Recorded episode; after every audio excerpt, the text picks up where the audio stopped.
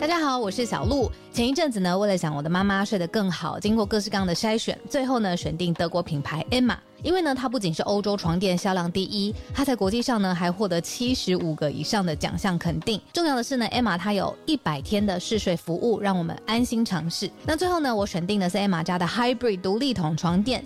试躺之后呢，我就给它一个 hashtag 叫做云朵般，因为呢这一款床垫它有很强的包覆感，所以躺进去之后就像被云朵包住一样，很舒服，很有安全感。另外呢，这一款床垫的透气度也很好，外层呢有一个布套，它是可以拆下来清洗的。所以最近如果有睡不好想换床垫的听友呢，可以把握母亲节的期间艾玛的床垫组合最低到五五折。那输入早安新闻的折扣码 Morning，额外呢还可以再打九折。相关的优惠消息都在节目的资讯栏，欢迎大家点选链接了解更多。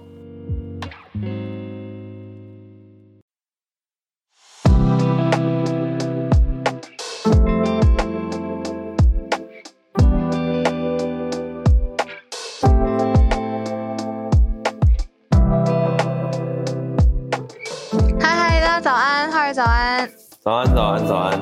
我刚才跟大家讲说，我今天从越南胡志明市连线，所以今天我现在是早上七点。真的是全球串联早安新闻，让我戴个耳麦。好，我回应一下聊天室大家问题。有些人在问我在哪里啊，还有哪一郡啊？哦。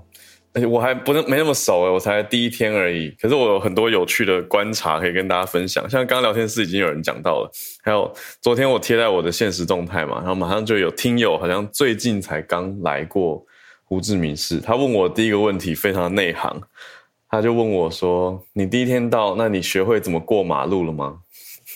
哦，我知道，我知道。你你有来过对不对？有有有，因为那里的马路四通八达，完全没有一个方向性，然后所有的人会很亲切的。可是我真的很早之前了，我会很就是会觉得所有人都很亲切的，要在马路中间就是搭连成一团，然后再往就是各种三百六十度的方向散去，并不知道哪一个是马路的另外一边。这样 粘成一团，哈，那听起来这几年交通有一点变化，我觉得车路上车可能更多了，可是还是。红绿灯相对少，所以过马路的时候，我一开始是搭着车嘛，从机场进市区，就发现为什么会有很多人为对着我们的车伸出他的手，帮我们挡住，让他可以过马路。我说为什么要这么霸气？后来换我自己过马路的时候，我才知道原来这是必要的手，因为如果你不伸手的话，很有可能车子就 不知道你要过马路，就开始往前加速。所以你手一伸出来。所有的机车、汽车看到你要过，他们就会想说啊，好啦，他们表情就是赶快过啦，然后你的手就是一直撑着，就是不要不要过来，我要过，然后快速的走过马路，要一种一种霸气。那就我霸气，对我觉得在香会让我回想起在其他地方过马路的经验，大概是香港跟上海，有时候。一些比较窄的路口，还有纽约。马路。哦，纽约哦，纽约过马路一直被写进去很多段子里头，我真的可以跟你分享，因为我我最近 Netflix 上面那个我们两个应该都还蛮喜欢的那一位 Af African American Trevor Noah 有新的那个 Netflix 的喜剧作品了，我一直很想看，我找不到时间，但是呢，我之前就记得他讲那个纽约过马路啊，那个人就是纽约人会觉得他过马路是行人是最大的，所以。呢，它会如果是绿灯，然后有车子就是快经过它的话，它不会闪，它是会瞪着那个 瞪着那个行呃那个是什么开车的人驾驶人，然后呢瞪着驾驶，然后呢会一直。就是还顺便看一下，确定让他带着那个他的眼光去看，说现在是绿灯，你还敢靠近我？你还敢靠近我？然后用很恶狠狠的眼光瞪着他。然后最后，如果那个驾驶车子还是太靠近他的话，牛远就会拍他的那个 引擎盖，这么凶？对。然后我我真的觉得好好笑。有一些行人的眼神，他当然是强化版了，他是戏剧化嘛，要去演出。可是在这里，我觉得如果你。开车可是真的完全不让行人的话，我觉得行人有可能真的会恶狠狠瞪你，甚至拍你引擎盖是不无可能。总之，这个地方就是我第一次来嘛，我觉得呃很特殊。但是以机车量来说，真的很多。但是你说如果跟台北的中永和比的话，我觉得是差不多多，就是差不多多的机车非常多，而且会停满了人行道，让人行道人行道变窄。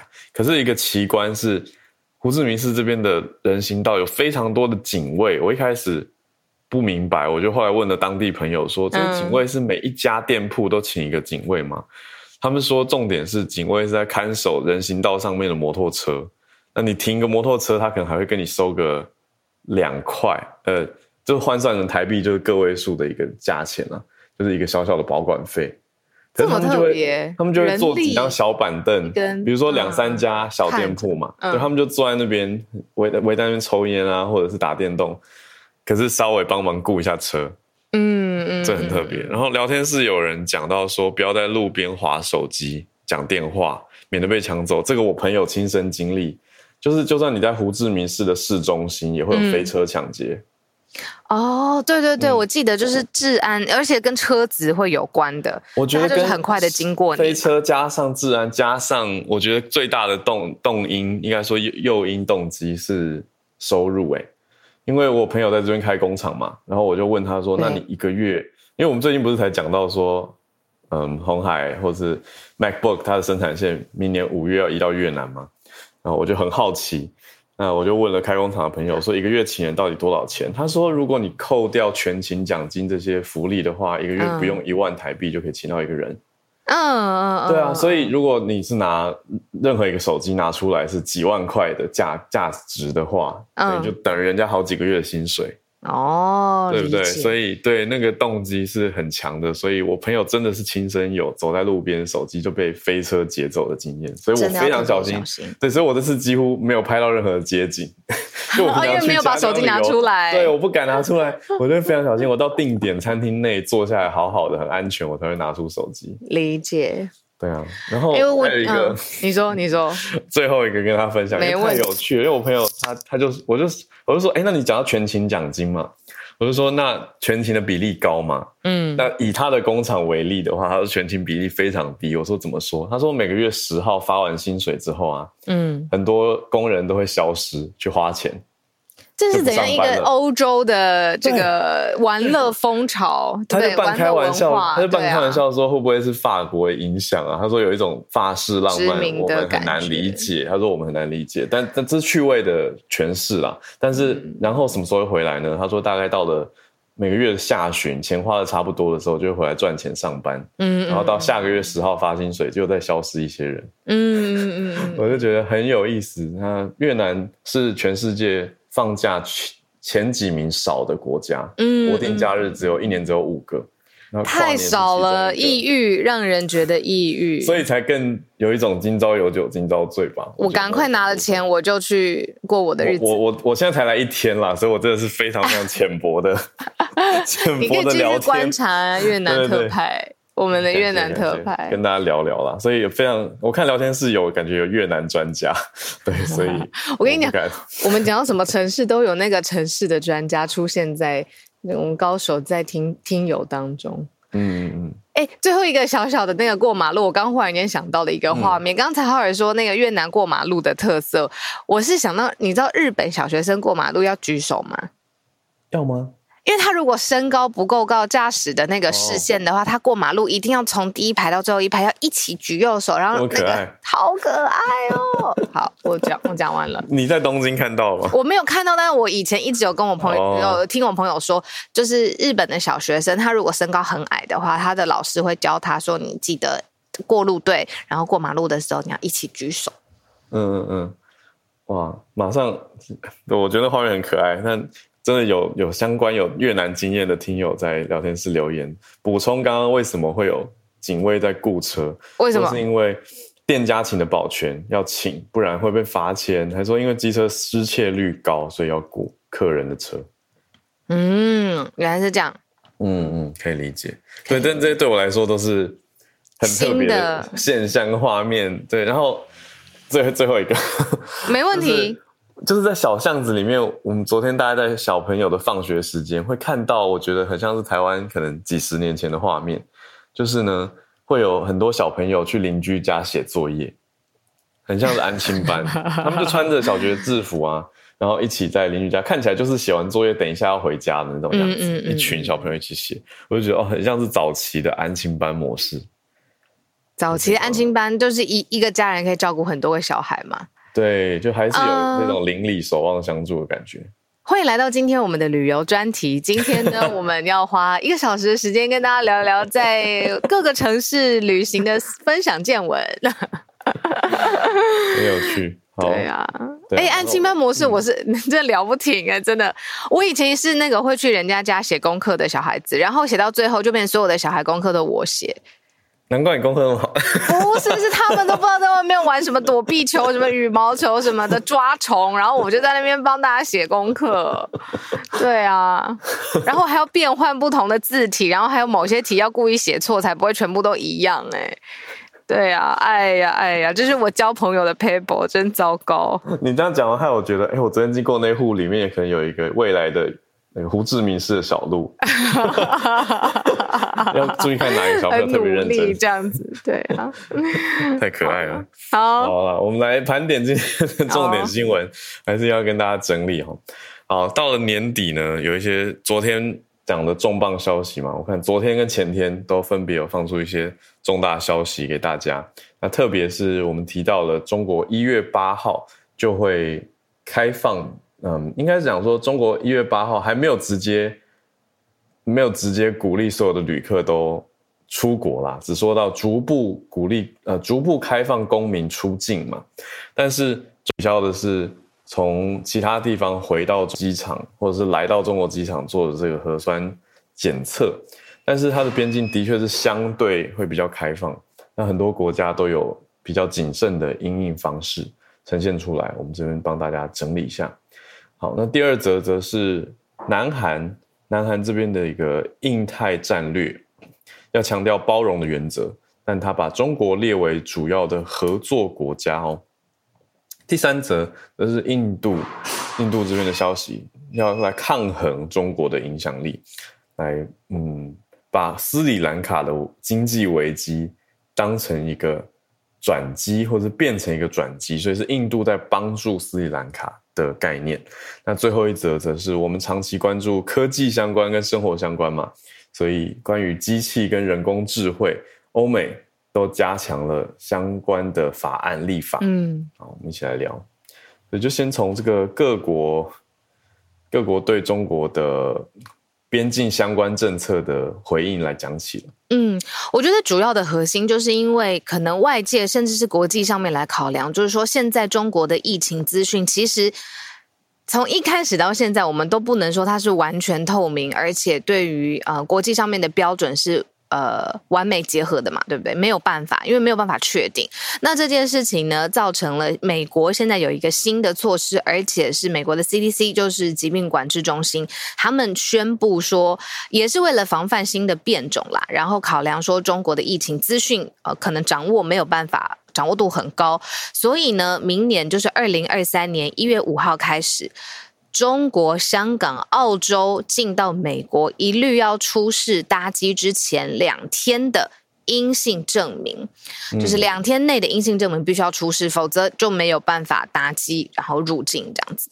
那主要是美国是 CDC 他们就宣布说，呃，两岁以上的旅客需要出示搭机前两日内的阴性筛检。两岁以上都要？嗯，两岁以上，然后中国、香港、澳门这样子。那嗯，反正采纳筛检的方式，你说 PCR 或是远端医疗服务的家用抗原快筛都可以用。那这个是美国针对中国现在疫情的一个新的呃措施，这样子。那有人会说，哎，直飞这个可以理解。可是如果是，比如说，呃，我从新加坡出发，但是我先到呃北京，然后再进美国，这种怎么样呢？就是第三国中转这样子。结果答案也是一样的，只要反正你过境它，你就是需要遵守这种筛检的新规定。对。那如果我真的是也得了 COVID 了，就是十天以上，我有筛检出我是 COVID nineteen 的阳性，那美国现在的做法是呢，这些旅客可以出示康复的证明。哦，对，等于要去取得一个康复证明啊。嗯嗯嗯嗯，这是美国，因为这是第一大题啦，就是说，其实现在有很多的国家针对你说边境的松绑，然后或是出国潮，马上就要爆发了嘛。尤其是看到，就是因为现在。中国的比例，我们虽然是不知道，但是还是看到呃，就是阳性的人 （positive cases） 是激增的。那所以包括了像比利时的旅游局，呃，旅游旅游胜地。不好意思，布鲁日他的这个市长就呼吁说，中国的游客如果要来到这个布鲁日，应该要接受筛检或强制接种疫苗。也就是说，不止同一个，不止一个地方嘛。刚刚我们讲的是美国嘛，美国当然就是一个很大的人口，腹地很大。但是到了比利时里面的这个游游乐旅游胜地，他的市长也会认为说，接下来中国国境开了之后呢，就是会会有很多很多的游客，他要想保护，然后有一个。措施，所以希望呃中国的游客接受筛检或者是强制接种疫苗。对，所以这这一切都是在呼应中国宣布的一月八号开始会取消比较严格的边境限制嘛。那虽然说还没有保证中国游客会涌入哪里，像是刚刚聊天室有听友也提到一个点，就是哎，中国旅客办签证的会不会受到影响？这个也是一个考量点啊。那如果没有签证的话，蛮多地方是不能去的。所以这相对我们就开始讲防疫，我觉得是连锁的相关讨论啦。可是我跟小鹿这边注意到的是，呃，各地已经开始有这种很谨慎的回应跟小心了。像包括日本也有。那除此之外呢，在意大利这边也做出了相对应的回应，都是说要加强筛检跟强制筛检。等等等，那跟我们节目更听友更直接有关联的，就是我们有许多听友是在中国工作的，各个大大小城市工作，可能会要明年一月，也许就要回到台湾哦，就一转眼礼拜天跨到礼拜下礼拜就是一月一号了嘛。哦，那我们就来看一下台湾这边相对应的规定是说，明年一月一号到一月三十一号会有一个专案，特别是。针对中国入境台湾航班的乘客，就会有加强检疫，特别是四个直航点哦，哦，就很明白的加强这些地方。好，那呈现出来的是说会用唾液筛检的对方式，嗯，唾液 PCR，对，唾液 PCR，嗯，那如果是阳性的话，要隔离五加 N 这样子的规定。对，因为刚好聊天室也有人在问说，哎，那台湾方面的消息是什么？所以刚好我们就回应一下。那最后一个补充就是，日本方面也有，就是说日本现在是针对中国要入境日本的航班，说是限定呃东京、大阪、名古屋四个机场，只限定在这四个机场当中。那呃这件事情其实让香港蛮。头大的，那香港就要求说，日本你要取消这种直飞航班的限制，希望就是各个机场都可以有机会降落。当然，这就仰赖就是这些机场边境政策的官员他们互相来协调。对，那也就是说，其实各个国家都有针对马上这个中国的新的边境政策有一些应对了啊。嗯嗯嗯。那我看聊天室当中会说，就算出示证明又。怎么样呢？这些证明可能是假的，就是说中国要出示证明可能是假的，或者是说，哎，干嘛那么委婉呢？明明就是这个。有有网友说，就是这是一开始中国要负责啊，就是为什么要讲的这么委婉，然后现在搞大家这么累这样子。好，我们已经过了那个。没有，我觉得你看，因为你这样挡也会挡挡到挡到台湾人自己人啊。你说去上海工作的，去北京工作的，只是要回家而已，也要一起被挡。这个就是很很无奈吧，我我是帮我们听友想比较多啦，就是会觉得那个心情，而且会不会有一种隐形的又被歧视的感觉？我觉得一定会耶，对啊，连带起来，嗯。然后我刚才说口误，麻烦制作人帮我就是处理一下，希望可以处理的好。是澳门，不是澳洲，我的心还留在澳洲，没有啦，是我讲错了，我一直讲太快了，所以是澳门。对，嗯嗯嗯，对啊，第一题也差不多，因为现在都还在演你嘛，因为前两天消息才出来，所以也是突然放出来，所以各个地方都在各国都要想一些相对应的边境应应之道。那我们来到第二题，就是讲到继续讲中国嘛，哦，是韩版他们的印太战略，对他们强调说要把中国列成合作对象。嗯，就是说他们公开了正式的印太地区的外交战略，然后呢，希望可以发展成熟的双边关系。那结果呢，就把中国列为像刚才哈尔所说的最主要的合作合作国家。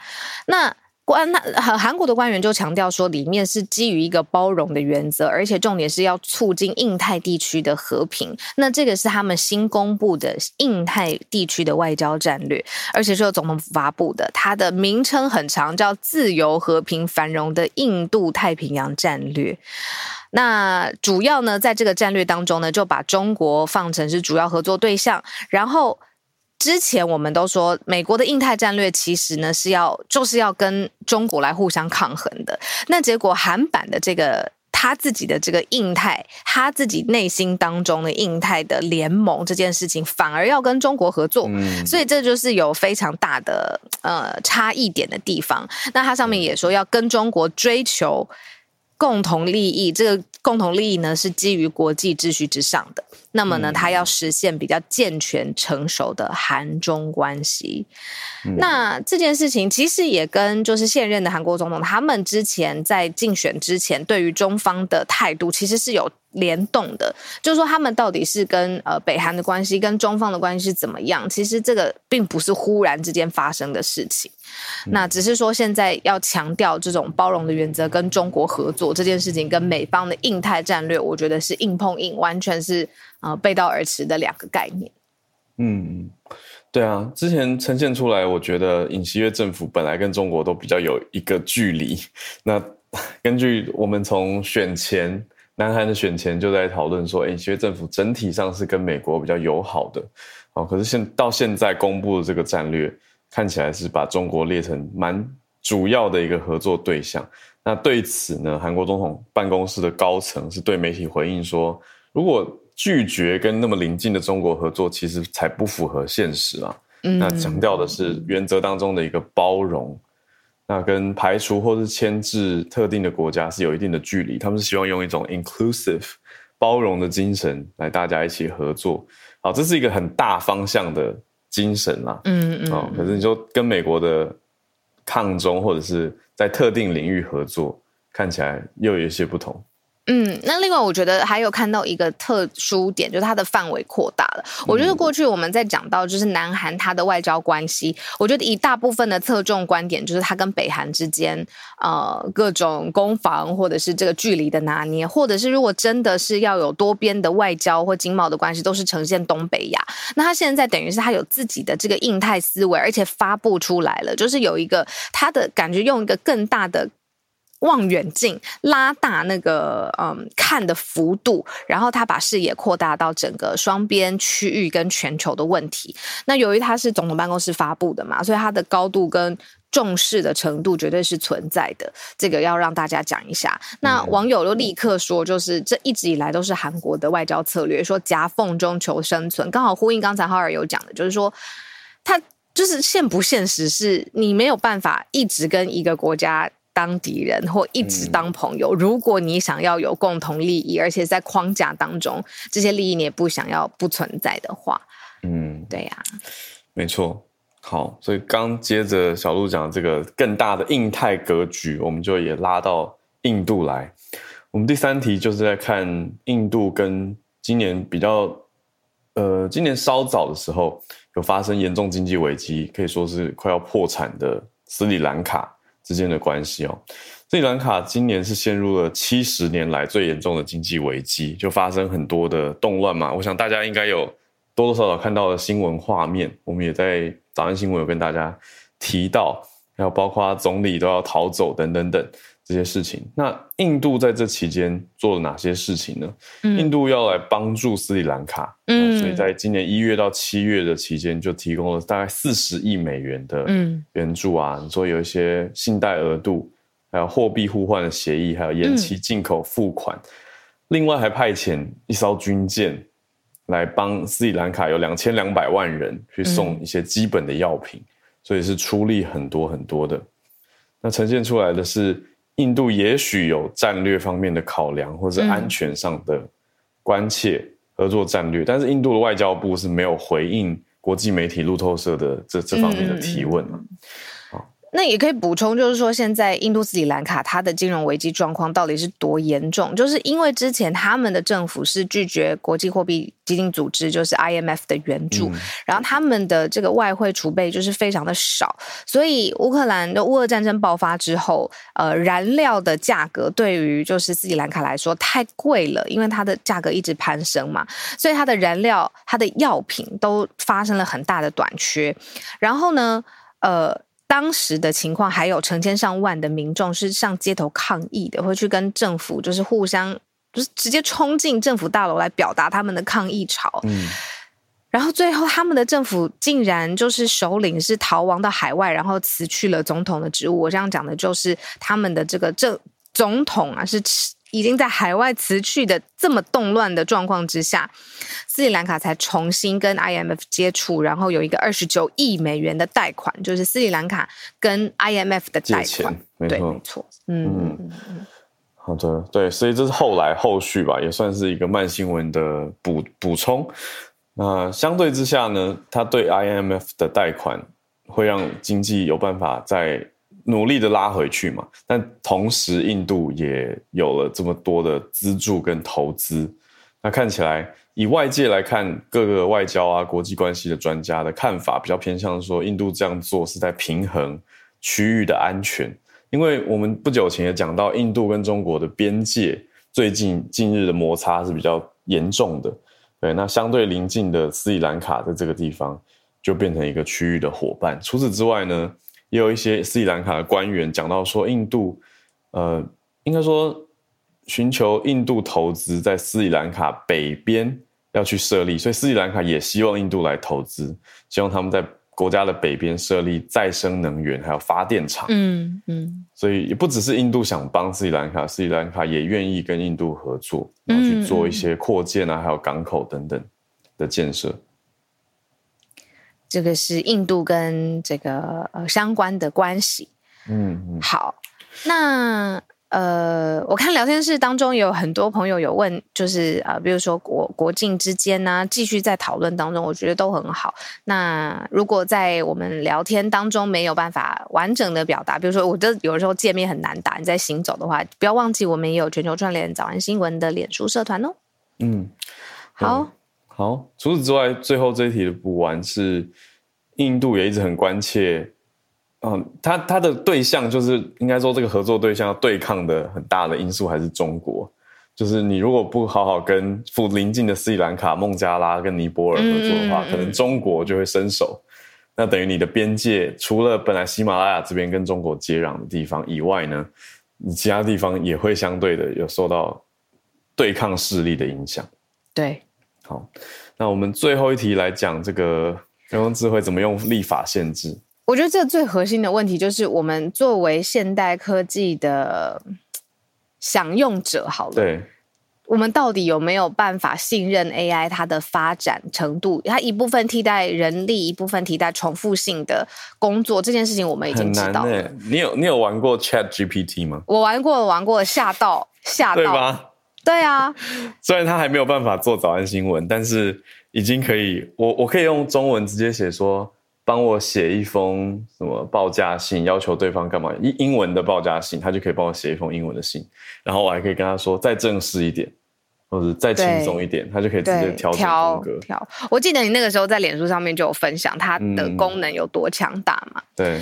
那我觉得这个核心就是说，现在我们 AI 已经发展到一个程度，是我们回头来检验，说到底要不要透过立法的法治的力量去规范 AI 的边界，到底能够走到多远？嗯，那其实，在立法之前，我就一直对一个字感到非常有。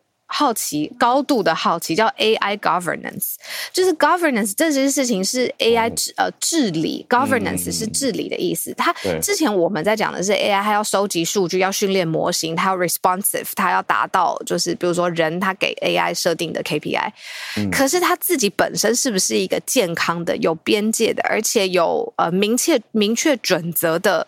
呃一个生态系统，它自己有没有办法做成它自己的 governance？这个其实是我一直我在两三年前听到这个概念的时候，我觉得哇，超级酷的。好，那很明显，显然是这个 AI governance 不够强而有力吧？否则我们今天怎么会跟大家讲这一题呢？因为从 因为从美国啊到欧盟，现在都要推出一些新的，例如说欧盟可能明年通过的是一个叫做人工智慧法，去驾驭这个 AI 的新的时代，就叫 AI Act。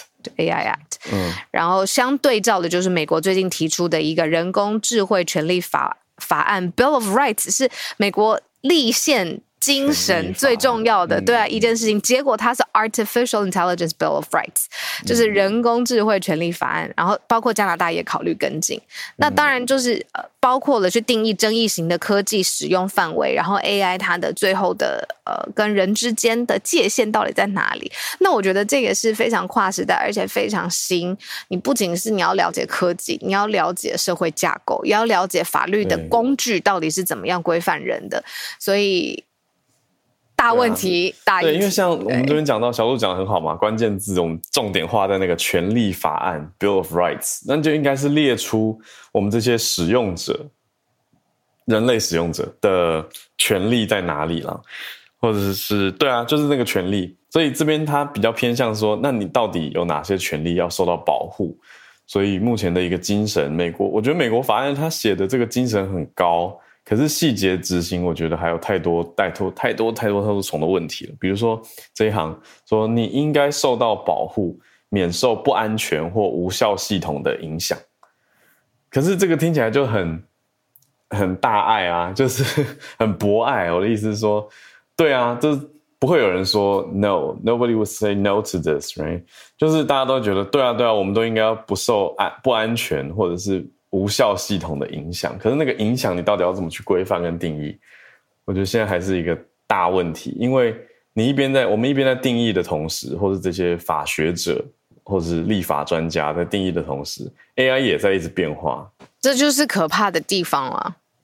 嗯，对，像我们刚聊的那个 Chat GPT，这几天我看到朋友贴出来说又有功能更新了，就它开始有历史记录。哦，对啊，他会知道。重新登录，你还要再教他一次嘛？可是现在你可以，他知道你问什么类型的问题，记得你教过什么了。对啊，对，所以他知道你的偏好，还有你讲话的时候的语义偏向哪里了，就是他更更知道你在说什么了。就可怕加上好用吗？我觉得很两面，一体两面啊，对啊，一体两面。因为我有看到有人写了一个社会实验，他故意把这个 Chat GPT 训练成充满了恶意的留言机器人。我觉得好可怕哦！哎，就是看你那个中性的工具你怎么用嘛，完全吧？就是又是这个。对啊，讲到这个，我最后收尾哦。我今天早上起床，我的我脸书粉砖应该是受到某种 AI 或是机器人账号的第一次这么大规模的扫射，就是大概出现了我第一次这样一直删，快要删不完呢。大概二十则的什么世界重大警讯。留言，然后就是一些看起来很奇妙、混杂了很多不同宗教思想跟公共卫生的假消息，就灌满了我的一篇贴文底下的留言。我第一次遇到这种，赶快封锁删除，还是？可是他全都是让对方知道，其实已经删掉了。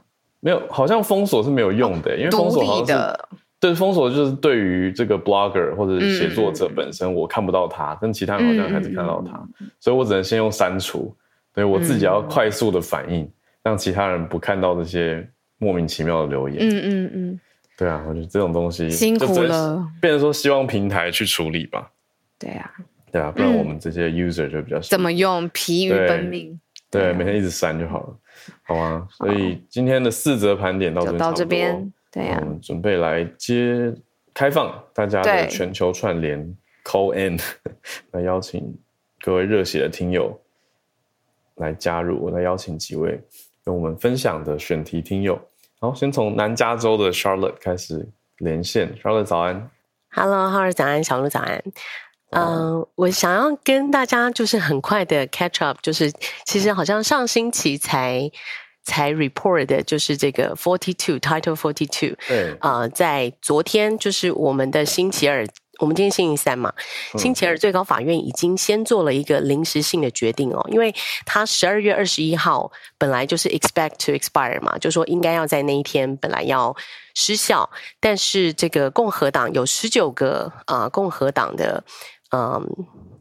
州，然后还有一些就是呃一些相关的团体啦，总之就是发起了 file 了这个这个诉讼，那要希望能够把这个 Title Forty Two 呃继续能够让它维持。那我不晓得有一些亲友上上周我们听到 Title Forty Two 原则上就是以这个疫情的关系哦，依据公共卫生的需要，准许美国政府以一个比较快速的方式可以 expel，就说。说驱逐有点重，但是原则上就是让他们需要离境，就是强制这些所谓的难民或者是啊 migrants，就是说迁移过来的，或者是越过边境的啊各国的，全世界各国的。那这个跟 我觉得跟今天刚刚。哈尔小鹿分享的这个一月五号的这个这个疫情，我觉得三号也有点相关哦，因为这个其实会中国边境这个一月对对对。对有一点像哎，我觉得有一点相近。一呃，美国是从一月五号限制，就是从中国就是落地的，呃，落地的都需要做检测。那我觉得这个这个这个嗯，怎么讲？这个 ruling，这个这个判决跟这个 hearing 本身，我想会悲伤，就是跟疫情的 有没有变严重，有没有变种病毒，然后究竟中国的疫情有没有后续又又更加就是发展，我觉得会有关。那。现在就是呃，上个礼拜在报的时候，好像因为中国的消息还没有出来，所以我觉得这个整体的，好像大家对边境管制的那个时候还可以，就是还在不在同一个等级讨论呢？那现在好像又重新有了公共卫生的 concern。那呃，本来的这个本来的这个比较偏自由派民主党的意见是说，啊，这个东西。共和党所提出的诉讼，其实是为了啊要 block 或者说限制更多的移民入境，或者是让他们申申请这个政治庇护。那因为呢，十二月二十一号本来要失效，所以尤其是在墨西哥哦，墨西哥呃，墨西哥墨西 Mexico City 的地方，靠边境的地方，其实现在已经聚集了几千名从委内瑞拉、古巴各个地方，所有所谓他们觉得危险的地方来的许多 family，本来在那边呃准备要申请所谓的政治庇护跟就是难民的救助，对，本来要进美国，但是啊。最高法院现在就是已经就是在昨天做出一个，就是在还没有进一步做最终判决的时候，就是已经先做出一个判决，让这个 Title Forty Two 可以继续生效。嗯，啊，现在目前应该是至少要到二月底，然后后续再看再看判决。可是呢，这个这个法案，呃，这个这个简单的这个这个命令执行命令本身有一个有趣的是，它是一个五比四。五比四的比数，那代表其实有一个保守派的法官，因为呃，现在最高法院是六比三嘛，保守派是六。那其实有一个最高法院的保守派法官，他提出一个不同意见书。那他觉得像这样子的一个所谓啊移民的这种法令，或者是这种呃，你说疾病管制、公共卫生，或者是移民的举措的这种 administration 的这种 emergency，他觉得这是行政机关的责任。不应该由透过这种司法机关来寻求司法救济，然后他用的方式是说，就是说，呃，司法呃行政机关的失能或失败哦，不是，就是说司法机关不是你的，就是好像一直就是他当然不是用擦屁股啊，他的意思就是说，不是你的 last resort，不是你每一次行政举措失败失效，然后就呃用这个司法的对用最后手段，然后。没错，什么东西都找最高法院来解决。那白宫就是呃发出个声明，就说啊，目前他会先 honor 这个命令，但是他也希望这个立法机关可以赶快就是有新的制定的法律这样。那我刚刚就会讲说，这个整个判决跟这个呃庭审，我相信也会受到。到时到时候届时的这个我们整个疫情，全世界疫情，然后工位的这个卫生的情况，究竟有没有变种病毒？因为其实最近好像身边的人又开始的确有一些 COVID 的状况。那呀，然后中国的状况也是，其实呃，我即便问日本的朋友，然后美国的，就是大家多少都有一点 concern，所以这个大概也会影响。那后面有一点小小的 echo，跟 AI 的有点相关，但是不全然哦。就是呃，另外一个新闻我看到，我个人很有兴趣。就是美国的 FTC 是这个 Fair Trade Commission 哦，它是。专门在处理啊，antitrust 就是反托拉斯。那其实原则上，他们最大的几个对手交手的这个诉讼，都是呃大家熟悉的几个戏股的大公司。所以在二零二三年，即将啊有三个非常大的诉讼会做出判决。那都是在前两年啊分别提出的，一个是跟 Microsoft，一个是跟 Facebook Meta，然后另外一个是跟 Google。那跟 Microsoft 的是因为 Microsoft 也是要买一个呃，好像 gaming 的 company 吧，所以 antitrust 就是说要防止这些呃科技的这个巨股越来越大嘛，导致他们就是呃以致让他们不会就是作为呃有过度宰制市场的权利，或者是消除竞争，以至于对消费者就是权益没有保障。那 Meta 跟 Facebook 的部分就跟 AI 有关系。那 Meta 因为想要买一个 AI 的公司，那 FTC 告他们的角度是说，有的时候他们会用。把你这个小公司买掉来消除竞争，或者是有两种方式，一种是如果你做的不错，那我直接把你吃掉，然后啊成为就是我的 basis，然后我就可以继续发展。另外一种是我把你买掉，然后让你无法发展，那就变成市场都是我的这样。那这些部分都在二零二三年会陆续做出判决，希望后面有机会再跟大家慢新闻再分享呀，大概是这样。谢谢 Charlotte，好。我们再继续追踪相关的消息，再继续连线到佛罗里达州的听友朱小汉。早安，Hello Howard，嗯，原来你也喜欢玩底特律，哈哈，没有了，那个再插一句，对，呃，今天就是刚刚看到的一个消息，就是梵蒂冈是宣布啊，就是前任的教教宗，也就是现在的荣休教宗本笃十六世，现在是病危的状况，然后现任的教宗啊，弗朗西斯已经是这个，就是请大家啊，就是为教宗打气啊，因为就觉得很非常的，就可能非常的危险，呃，因为这个本笃十六世他。他今年其实已经九十五岁了，年龄真的蛮大的。他是在二零一三年的时候辞职，他本人是在二零零五年在这个若望保罗二世驾这个驾崩之后啊，他是就职呢。他是一位出身德国的这个就是主教，那后来是担任了教皇。那二零一三年他因为身体原因辞职，就现选出了现在的这个教皇这个 Pope Francis。那 Pope Francis 跟呃荣休教宗两个人其实有。不错的私人关系。那其实，在历史上啊，就是本笃十六世，其实就是。诸多的罗马教皇里边，只有两位是退休的啊，一位就是已经这个将近六百年以前的这个啊，Gregory 就应该是俄我略俄我略十二世啊，他是在文艺复兴时期为了结束教会分裂，然后他是这个主动辞职。那其实天主教会经过这么多年的改革以来啊，就是教宗的权力已经被大幅削减，同样的就是教廷内部就是各个就是教宗之间对于各自遗产的这种斗争，或者说对于这种神。权就是决策的斗争，其实现在来说也是越来越少了，因为在这个天主教会的历史上，曾经发生过非常多次的，就是现这个新任教宗推翻就是旧任教宗一些政策的情况。呃，最恐怖的一次是在这个呃。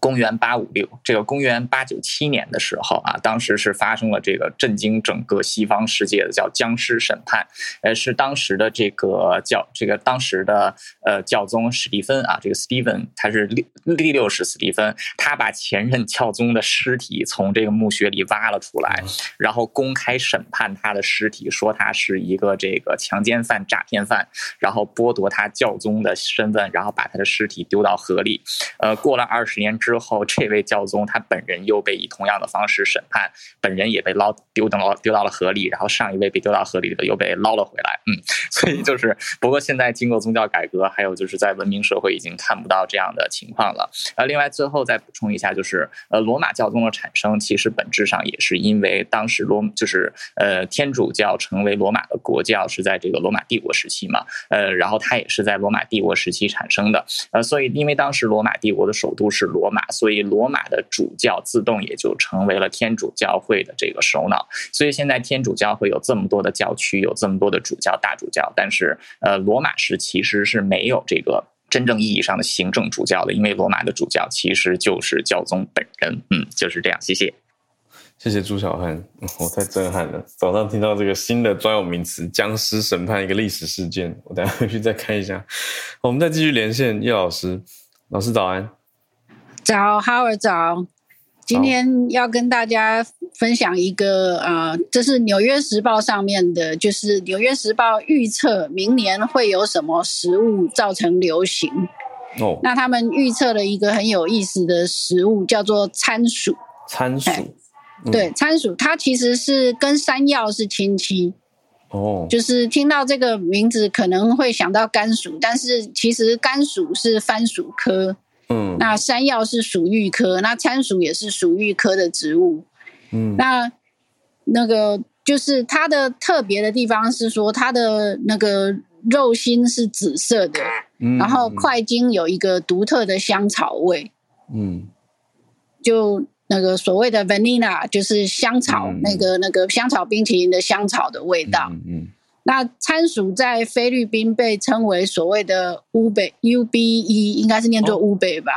哦，那就是叫香芋吧？就是对，在台湾好像是被称为香芋，但是其实它不是芋头。哦，可它是一个名称就对了。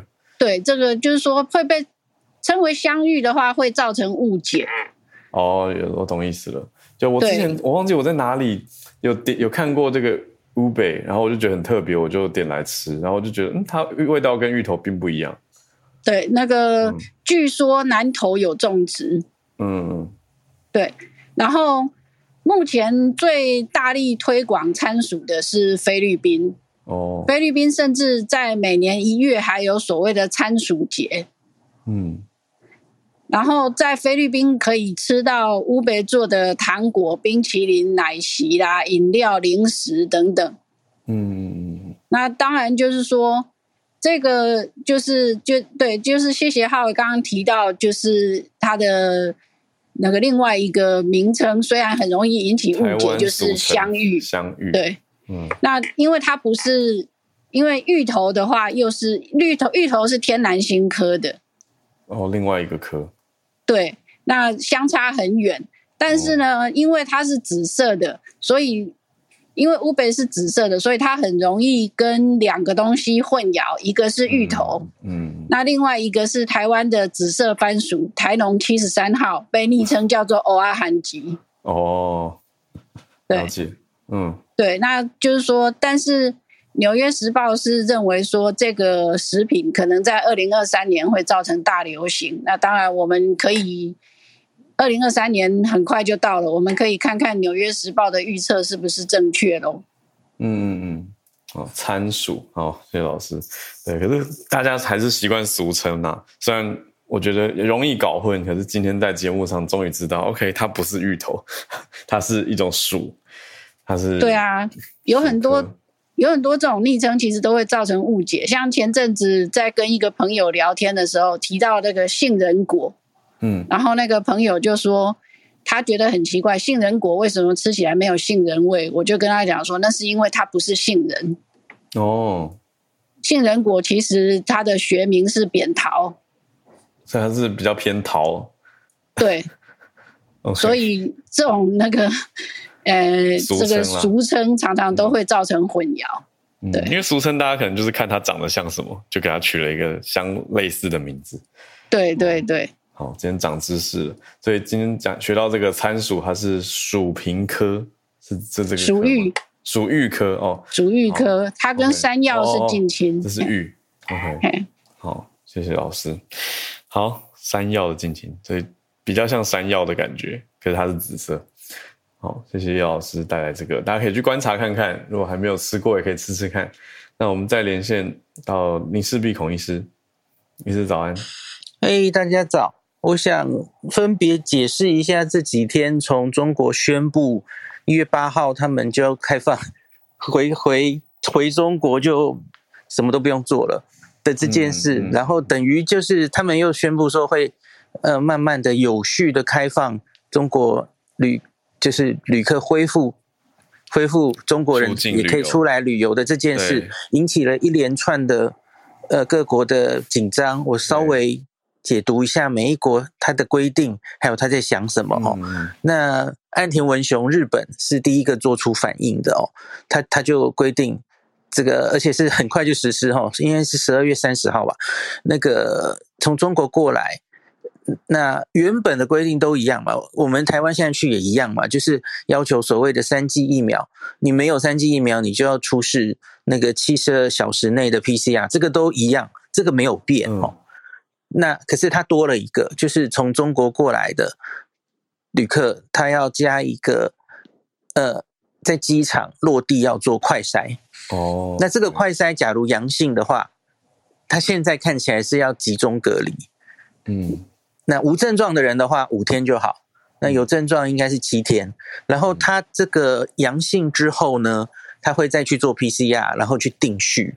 所以日本的做法是这样。我个人觉得其实好哦，因为假如直接蛮谨慎的，而且会去定序去看看有没有什么变化。因为等一下我们讲每一个哈，我我昨天抛出这个时候，很多人家说应该要更严一点啊，或怎么样啊，甚至说什么你就干脆禁行啊，或你或者说不只是做，你还直接给他七加七什么的恢复以前，我个人觉得是不需要的，因为现在各国做的这些前提是，那包括美国 CDC，您今天的题目哈，今天或者这个美国 CDC 的规定，嗯，还有岸田文雄都很清楚的说。为什么他们会在这个时候做这个动作？是因为中国的疫情不透明，他没有提供明确的确诊数字，还有完整的病毒监测，嗯，它有非常高的不确定的因素，所以因此让大家有所疑虑，因此才会做出这种事情。那可是大家要知道，现在已经不是三年前，不是两年前了哦。我我觉得很多人在下面就。在我的留言下很恐慌的，就是在说什么 中国又要放毒出来了啊，然后怎么三年前的事情又来一次啦？哦，我我个人没有那么悲观，嗯，我觉得现在所有做的这些事，其实只是让它透明一点。对，然后假如要要先等，争取时间，就就如同当年奥密克戎刚出来的时候，嗯，，Alpha 刚出来的时候，大家对南非禁航，对对哪里禁航，可是那其实是在争取时间。嗯，假如真的很不幸的有下一个变种病毒出来，它迟早会传遍世界的。你这是无法用边境管制挡的。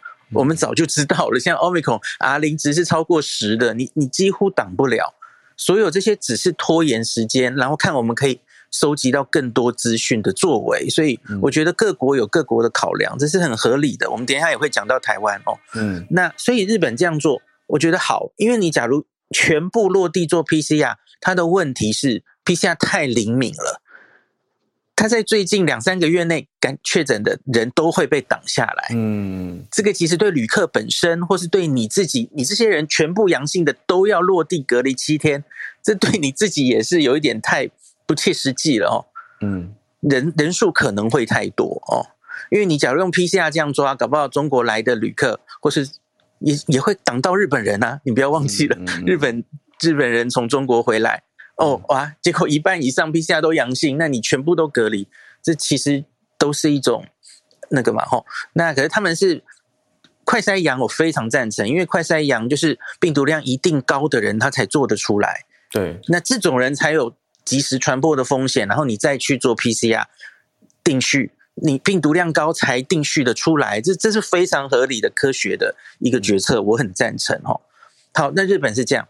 然后另嗯比较不幸的是，香港的朋友被波及了哦。对，因为他就是一病嘛吼。那从中国来的就局限于四个机场做这件事，因为他不可能所有日本的入口机场大家都做出这样子的呃 快筛，然后有就地隔离的设施哦，所以它局限在四个城四个机场，目前暂定是这样了哦。嗯。好，那日本会这么做的原因，我昨天还有晚上还有分析一个，是你不要忘记，日本自己正在进入第八波疫情，嗯，很严重哦。虽然你新闻好像大家都在报中国，你来看一下我昨天晚上那一篇，日本的疫情现在很严重，他们昨天嗯通报的一天死亡案例破四百人，日本哦。我说的是日本哦，我不是在说北京哦。嗯，这是这三年来单日死亡的新高。哇，你可能会吓一跳，你很久没有关心日这个疫情新闻了。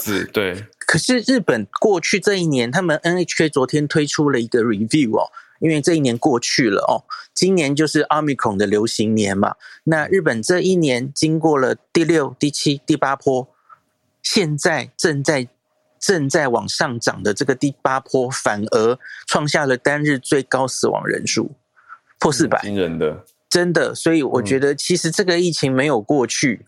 大家还是要要小心哦。寒假可能有很多人会去日本，还要要有一定注意的事情。我昨天有写在脸书哦。好，那我们来讲第二个有反应的是我们台湾了哦。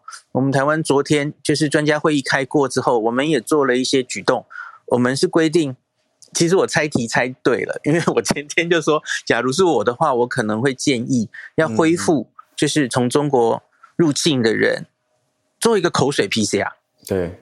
恢复原来嘛？哦，我们原来口水 PCR 好像是九月取消的吧？哦，对。那我觉得恢复它的目的其实就只是监测。既然你中国不透明，我总应该要自己能掌握一下这些病毒定序哈。从中国出来的人，我们可以掌握一下他的他的呃一部分的样貌哈。那假如有新的变种，我们也可以及时监测。这正是是我们对国际世界的责任。我觉得，因为我们。跟中国往来密切嘛？哦，嗯，那可是我我昨天脸书就写，我觉得那是后续的隔离，你要不要恢复比较严？什么变成三加四什么的？我觉得看指挥中心跟专家的决定。那昨天出来的决定是暂定不变，就是回去还是零加七，这些都不变，只是多做一个口水 PCR。嗯，那我个人同意，因为其实这些就是如同我刚刚说的，我们不是什么。今天中国已经确定出了一个毒蛇猛兽，我们在那边死命防着它，呃，不能让它坚壁清野，都不能过来。我觉得已经不是这个时代了。嗯，那我也不太相信，经过了三年哦，然后它现在会生出一个完全我们过去打的疫苗得的自然感染全部都白费，防重症效果都会消失的一种末日病毒啊，拍病毒，我我不太相信了，机会。很小，它就算会再生出一个拍病毒哦，我我相信我们应该也也不会不至于这样哇，结果又三年前的事情又来一次了哈。嗯，好，所以所以我们现在才是经过专家的讨论之后会是这样的结论，然后我也赞成。那只是我们做的是口水 PCR，你可能就是有我刚刚说的，它太过灵敏哦。嗯，那你就是因为现在。你不要忘记了，现在台可以到台湾来，从中国来台湾的人多半都是我们自己的同胞啊。对啊，对啊。台胞、台生，中国人现在是不能来旅游，然后经商可能也有一些条件嘛。都没回复陆客或自由行，并没有。对对对，还没有嘛吼。那所以不不用担心是好多中国人会来台湾的问题，还还没到那个时候然后现在其实规范的你要注意到，如同浩文你刚前面讲的，其实是我们自己的同胞。你没有道理挡他，对不对？所以我觉得这个是大家要考虑的哦。那最后是美国，美国今天的这个动作，我觉得像假动作。哦，因为美国是规定说他要提供四十八小时内的报告，然后我我会我详细去看了 CDC 的公告了，它是快筛或 PCR 都 OK，然后呢也可以哦。呀呀呀！哦，好吧。然后你看哦，而且这是意思了。对，而且你看哦，这是中国来的哦。那他他能弄到，其实我们前一阵子就是还各国几乎都在要求这件事的时候，嗯，我们其实就有注意到，有些国家就有说这是假的证明，很容易弄到啊。是了。那中国前一阵子他们在这个 PCR 哦还在做 PCR 的时候，其实就面临一个问题嘛。吼，有新闻说。因为他们 PCR 要求的普筛嘛，那个时候大量做，然后很多公司几乎其实是来不及做，最后出假报告，全部都出阴性报告，有这样的新闻哦。所以其实第一个那个报告的可信度是什么，没有人知道哈。